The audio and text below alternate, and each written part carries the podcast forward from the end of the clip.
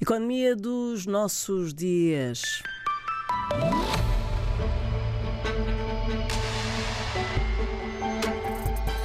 José Gonçalves, já é possível fazer algumas previsões sobre a economia mundial em 2024? Ainda são previsões que vêm dos desempenhos do ano anterior e que vêm também de previsões que o FMI, o Banco Mundial, a OCDE, algumas entidades continentais faziam no passado trimestre. É que o passado trimestre deu bastantes indicações e a maior parte delas em recuo.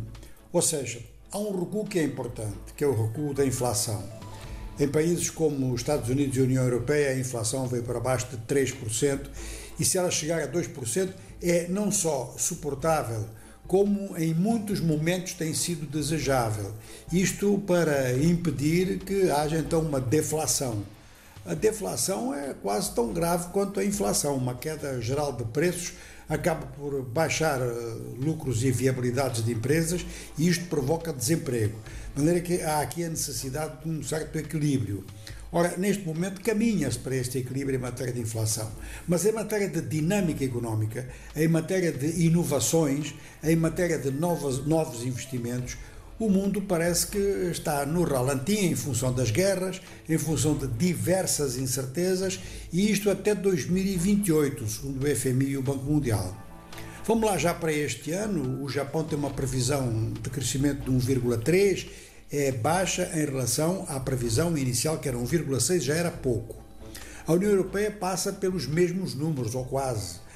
Teve um momento em que se acreditou que, sobretudo, a zona euro ia ter um crescimento à volta de 2%, mas agora ninguém prognostica, vamos dizer assim, acima de 1,3%, ou seja, mais ou menos igual ao Japão.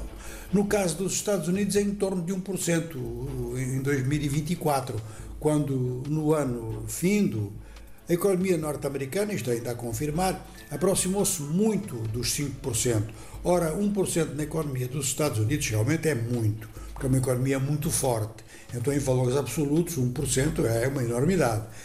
A questão é saber se isto é aceite pelo eleitorado norte-americano num ano de eleições. Vamos sublinhar aqui que este ano, à escala mundial, tem 50 países com eleições de diversos níveis.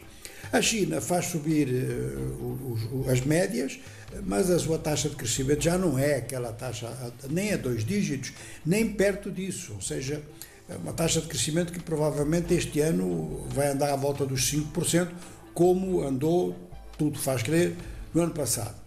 As economias africanas, no seu conjunto, a média das economias africanas, dá taxas de crescimento da ordem, na média, de 4%, o que parece muito e em termos percentuais é muito.